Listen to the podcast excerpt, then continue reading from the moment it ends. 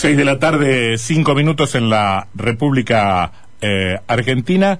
Em, eh, está en línea la, la ministra de, de, Gobierno y Justicia, la doctora Rosario Romero. ¿Cómo le va, ministra? Buenas tardes. Muy bien, Antonio. Buenas tardes. Eh, bueno, me imagino que estará esperando igual que igual que todos este, los, los, los anuncios nacionales sobre las, las nuevas medidas. ¿Cómo Bueno, se prepara Entre Ríos? ¿Cuál es la Por idea? motivo de eso, justamente el gobernador hoy a mediodía tuvo una reunión con en, eh, que se, se hizo en Oro Verde, pero en forma eh, presencial con el intendente de Oro Verde y virtual con el resto de los intendentes de los espacios este, vecinalistas.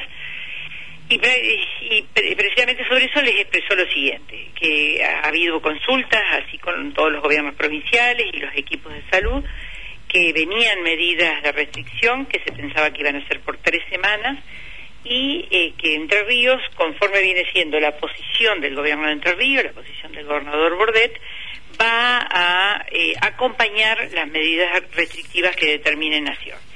Todos sabemos por las noticias de prensa que aparentemente no vendría un horario de restricción nocturno, sino que eso se va a dejar eh, eh, librado a las distintas jurisdicciones. Y uno de los pedidos que hizo el gobernador a los intendentes y que seguramente se lo va a transmitir a los intendentes de Cambiemos Mañana y de- del justicialismo es que eh, evitemos la disparidad de criterios, que nosotros si adherimos al gobierno al decreto del gobierno nacional y que obedece a cuestiones sanitarias de corte federal, Mm. que los intendentes, si bien se respetan las autonomías municipales, que los intendentes respeten estas disposiciones que tienen una raíz eh, de carácter sanitario y que no establezcan horarios diferentes. Así que les, les hice un pedido especial de que después unifiquemos criterios. Así que Mm. bueno, estamos esperando la norma y, y sobre la base seguramente de- de del análisis de la norma nacional vamos a sacar una norma provincial acompañando ese proceso. Claro, y seguramente, no, no sé si habrá un horario, porque bueno, una de las cosas que estaba en discusión entre dos jurisdicciones claves, ¿no? Como la capital y la, la provincia de Buenos Aires, era el horario en que empezaba la restricción nocturna, ¿no? Sí. No, no sé si ustedes tienen algún criterio, acompañar lo que, lo, no sé si, si se fija un solo horario para todo el país o cada provincia tiene autonomía para resolverlo. Hasta lo que sabemos, este, Mm. es muy probable que se deje que cada jurisdicción lo establezca. Si no es así y Nación fija un horario, vamos a acompañar ese horario. Y si Claro. no, nosotros ya venimos con restricción Sí, nocturna sí. entre la una y las seis de la mañana.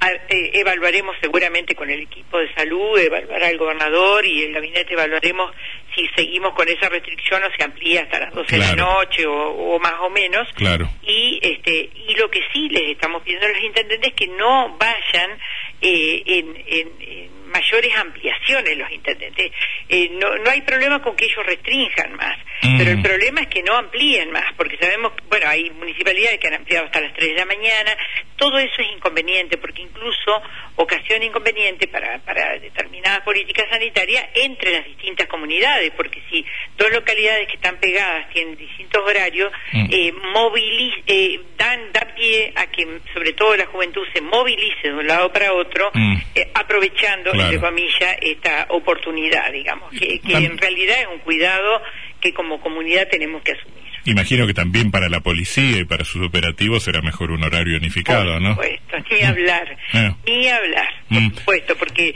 con la proliferación de normas que hemos tenido entre marzo del año pasado y este año, eh, yo el otro día hice un, un- busqué un resumen que, que obra publicado en una página nacional y ahí me di cuenta la cantidad de normativa que tenemos dictada, digamos, que es difícil de, de, Mm. de memorizar y de Y claro. sostener y, y uno hasta tiene dudas y uno que está todos los días en esto, así que me imagino el que está en la calle este, aplicando, si alguien le discute el- sobre la- el alcance de una norma, hasta le puede hacer dudar, así que lo ideal es que unifiquemos. Y yo creo que cuanto más cuidemos estos aspectos que son restricciones, si se quiere, menores, hace un ratito conversaba con alguien y le decía, bueno, aparentemente viene una re- restricción, por ejemplo, para los casinos. Eh, o, eh, pre- precisamente son restricciones que en todo caso no están afectando tareas esenciales ni están afectando la producción y el trabajo, por tanto, por, porque los empleados de casinos este, siguen cobrando su sueldo, Ujú. ¿no es cierto? Sí, sí. El tema es si hoy nos privamos de algunas cosas, que sea en pos de eh, lograr un bienestar, si se quiere un amesetamiento de la cantidad de contagio, que es lo que se busca. Y después hay otra cosa de la nocturnidad que también hace a la, eh, va en beneficio de las restricciones nocturnas. Sabemos que las juntadas nocturnas en muchísimos de los casos van acompañadas por ingestas de alcohol y en muchísimos casos el alcohol al volante provoca eh, accidentes, digamos, la mayor parte de los accidentes se provocan por errores de los propios conductores, no por defectos de los autos. Esto es un porcentaje altísimo, casi más, mayor a un 90%. Por lo tanto, si nosotros queremos cuidar el sistema sanitario, también tenemos que velar porque en las terapias intensivas no estemos ocupando camas con quien salió a beber o a, bailar eh, o a una fiesta clandestina. Entonces, estas cosas son cosas mínimas de, de, resguardo y de autocontrol y de, y de control ciudadano, digamos, de un buen, un buen control sobre las actividades que podemos y las que no podemos hacer en función de lograr un bien mayor, que es lograr salir de, esa pandemia. Ministra, en lo que fue el último decreto provincial que establecía las franjas horarias, creo que hasta las 2 de la mañana, muchos intendentes lo interpretaron a su manera y lo extendieron hasta las 3 o hasta las 4 de la mañana en distintas ciudades. No sé si se entendió este concepto de que se podía restringir más pero no ampliar más. Eh, bueno, se entendió mal, porque el artículo del, decreto provincial justamente decía que podían ampliar, pero la restricción, no ampliar el horario de, actividad. Este, eh, nadie podía leerlo al revés, bueno, se leyó al revés, pero ahora justamente hoy, hoy el gobernador habló de eso con los intendentes. Y, en ese, en ese momento no hubo, en ese momento no hubo un reproche a algunos intendentes. Sí, lo dijimos, sí, sí, sí los hablamos, le dijimos, le dijimos que, que retrotraigan esas normas, que vuelvan hacia atrás y ahora van a tener que hacerlo porque el crecimiento de los casos es indudable, todos los intendentes están preocupados, están manifestando. Y ninguno quiere que cierre el comercio, que cierren los gimnasios o que cierren las actividades eh, que, necesita la gente para poder vivir o, eh, mm. o, la gente que busca su ingreso en la parte privada. Entonces, si queremos preservar eso, que es un bien que la sociedad aprecia, que es el trabajo, la producción, y tenemos que sacrificar algunas cosas. Em, por supuesto que es tema que em, e, es tema más para la ministra Velázquez, pero la curva de casos en la provincia, que qué le está diciendo sobre la necesidad de plegarse a la variante más restrictiva de las que puedan estar en danza, ¿no?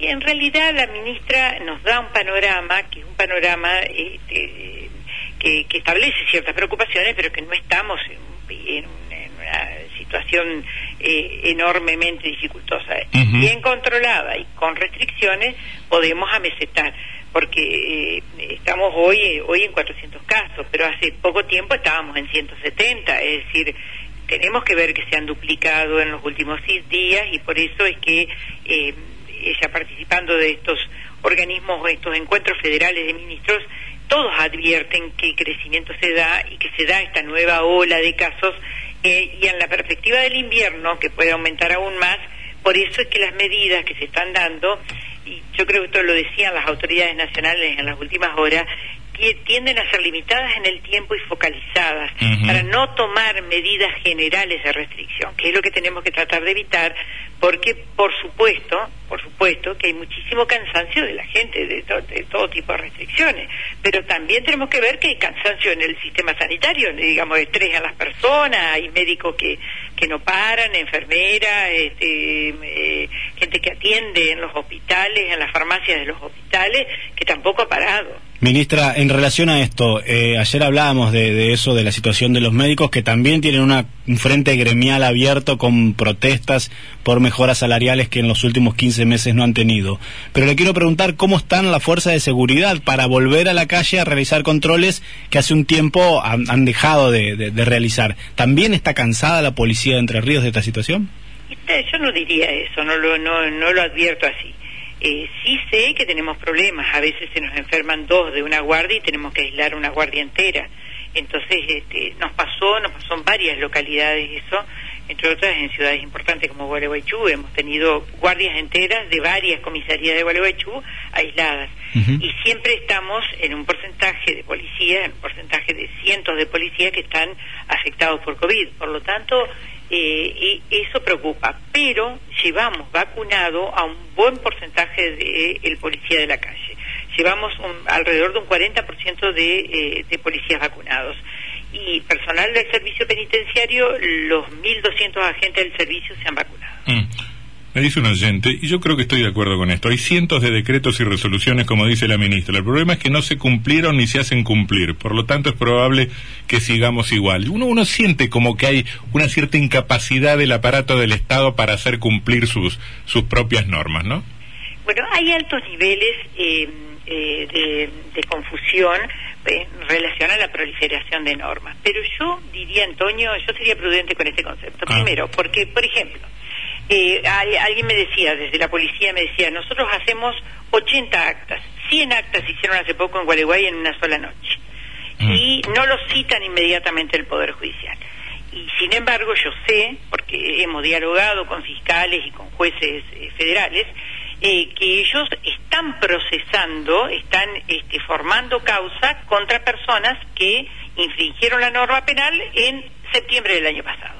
Es decir, hay un volumen grande de personas denunciadas que van a encontrarse con el inconveniente de un proceso penal federal, este, aunque no quieran creerlo. A lo mejor le va a llegar la citación a los ocho meses, pero le va a llegar.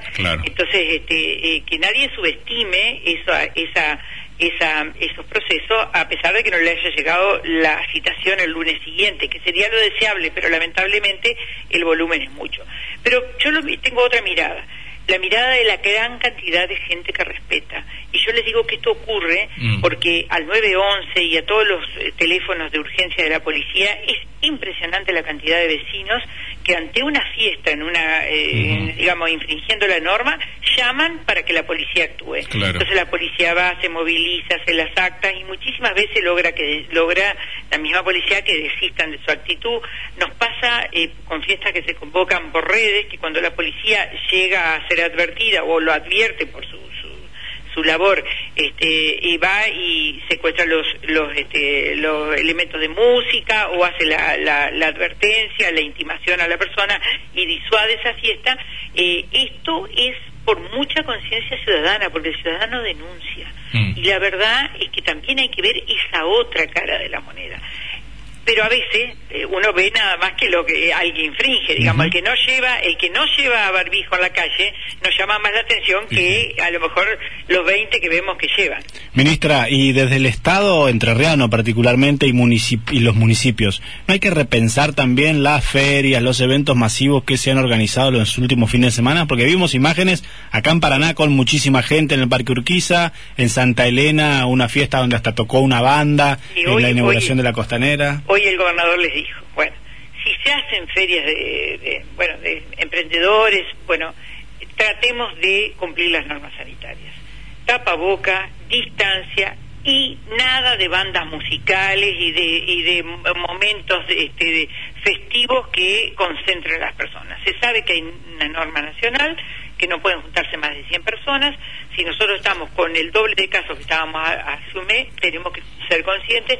Y bueno, todos los intendentes que estaban presentes en la reunión este, virtualmente, digamos, este, tanto como el intendente de Oro Verde, todos asintieron en el sentido de que la masividad tenemos que tratar de evitarla. Bueno, por decirles algo, la banda de policía siempre es convocada para muchísimos eventos. Mm. En estos últimos tiempos la han convocado. Nosotros hemos hecho ya un formato carta donde decimos la banda no se está desplazando a ningún evento por, por la situación de, del COVID. Es decir, hay que buscar lamentablemente para la gente que hace música y que, hace espectáculo eh, la situación no es buena, pero pero la masividad es enemiga de los cuidados. En la feria de, Paraná de la Costanera, 100 eran los, creo que 120 eran las carpas de los expositores nomás, así que imagine la cantidad de gente que estamos hablando. Sí, sí, sí, mm. eso no es conveniente.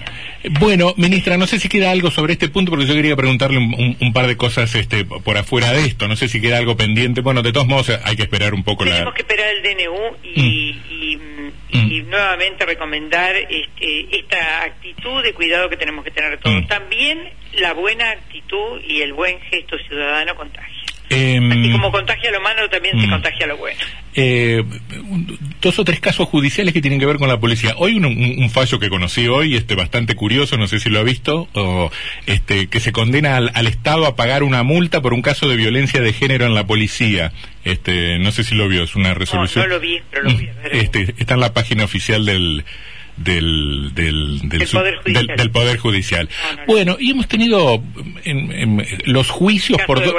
Sí, por dos casos de, de, de, de gatillo fácil, con, con el ingrediente muy particular de esa declaración del jefe departamental de policía de Gualeguaychú, diciendo, lo que pasa es que no tenemos capacitación para, para, para las armas. ¿Cómo- cómo- Ya cómo- les digo que no es así y le dije al jefe de policía que prepare un informe de todas las capacitaciones que se han hecho. Es muy probable que en Gualeguaychú el año pasado haya mermado la cantidad, pero capacitación en manejo de armas se hace permanentemente.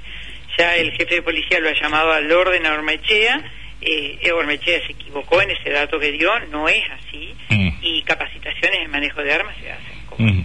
¿Y cómo es una de las de las cuestiones de formación básica tanto de los agentes este, como de los oficiales. Y que- quiero creer Nosotros que vamos a la escuela este, de oficiales que queda en esta ciudad, que es una escuela, la verdad que de avanzada, que nos han nos han este nos han mm, eh, nos han puesto como ejemplo en muchos lugares del país.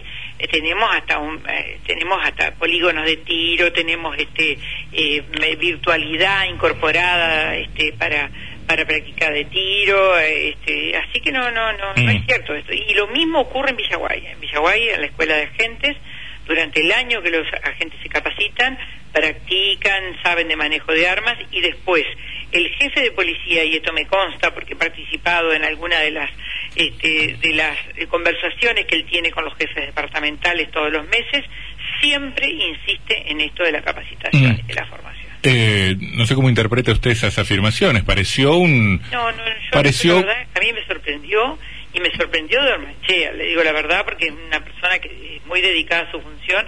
Yo interpreto que puede haber querido decir que el año pasado estuvimos más flojos en, la, en las capacitaciones este, presenciales. A mí me pareció una... Pero me pareció me un intento corporativo muy raro y muy muy muy Sí, auto muy auto inculpatorio, no sé si existe la palabra, este Es horrible, no, no, no, no me gustó. No, Mm. no me gustó y me pareció muy desafortunado y, y fue llamado por el jefe de policía y le dijo el jefe de policía, bueno, a ver cómo, cómo qué nos falló el año pasado en Gualeguaychú, pero Mm. eh, puede haberse sido una situación Mm. de disminución de, de- de- capacitaciones eh, presenciales, nada más que motivadas por la pandemia, pero eso de ninguna manera significa que no se haga capacitación en manejo de armas. Minis- eh, Ministre, estos dos o tres casos que han aparecido, bueno, que ahora coinciden temporalmente, no son recientes, este, ¿nos dicen algo sobre el gatillo fácil? ¿Son casos extraordinarios, son, excepción? son completamente excepcionales. Nosotros tenemos una policía muy bien adiestrada, formada y con buenísima conducta. Hemos tenido casos, hemos tenido casos en Concordia, en Rosario del Tala, condenados, este, sometidos a sumario y eh, eh, separados de, la policía. Siempre procedemos así. Eh, cuando ocurrió la muerte de Guzmán en Paraná, eh, los, los agentes que están in- involucrados eh, o, penalmente, que digamos que están este, con una con una resolución favorable o una opinión favorable de la fiscalía, inclusive, igualmente en su momento fueron sometidos a sumario hasta que el, eh, hasta el que el proceso penal no termina. De ninguna manera nosotros eh, dejamos de mirar y de proteger a la policía. ¿Y qué es proteger a la policía? Es velar porque ningún policía que cometa un delito esté dentro de la fuerza policial. Mm. Los casos son excepcionales. Y lo que ocurrió con el jurado estancado, que, que me gustaría decirles algo sobre eso, Sí. es, yo creo que eso refleja en gran medida algo que ocurre en la sociedad, porque el, el, el, el tema de la valoración de la prueba, que también le podría haber ocurrido a los jueces, la duda en la valoración de la prueba. Sí. La valoración de la prueba puede haber dudas porque ahí había, según tengo entendido, dos pericias. Una que aseveraba que el imputado había disparado apuntando a la persona y otra que aseveraba que había sido un rebote de un o una, un disparo este, negligente si se quiere, no Mm. no un disparo apuntando a la persona. Mm. Ambas pericias eh, confronta- eh, confrontaron, una era de la defensa, otra era de la acusación, y este y bueno, y es, es probable que un jurado, como también es probable que un Mm. juez, tenga duda ante dos este, hipótesis completamente eh, diversas. Sí, lo, lo, lo que pasa es que uno, uno está aprendiendo también cómo funciona esto. Eh, si el juez tiene dudas, finalmente la resuelve, la, la salda y este, absuelve, condena. Di- acá es como que tiene que empezar un casi un nuevo juicio. Sí, sí, sí. Eso es un... Y cuando el jurado se estanca, hay que hacer un nuevo juicio. Mm, bien. Así, sí. bueno, él, él, él arregla en todos los jurados. ¿Eh? Ajá, es decir, sí, no es que... A mí me, me, me llama la atención porque es un, es un elemento que no había tenido muy Sí. muy en cuenta cuando cuando lo valoraban. Eh, ministro, en lo, general viene funcionando muy bien. Sí, sí, y, y, y lo comentábamos acá con, con Varela y con Sebastián, este, en general creo que hay un estudio de los fallos de los jurados que, que, que nada se pliegan a, la- a las políticas este, más punitivistas o más... Este, así que... que Exactamente. Es más, bueno, recuerden ustedes el caso de Concordia de hace un tiempo, el fiscal pidió, acusa- acusó para al- a dos imputados y el jurado declaró la culpabilidad de uno y la inocencia del otro. ajá, Es claro. decir, el jurado hizo un distingo entre, Claro. entre la actitud frente al, al- al- al hecho imputado, digamos, al hecho atribuido, Mm. eh, de un imputado y de otro imputado. Y a Mm. uno dijo no, hay- no culpable y el otro dijo Mm. culpable. O sea, me- el sentido común ha prevalecido Sí. y yo creo que va a seguir prevaleciendo. La semana que viene, el jueves que viene, eh, vamos a tener el proceso de Cristi, el proceso de por la por el femicidio, este, por un, fe- un reproche de femicidio, así que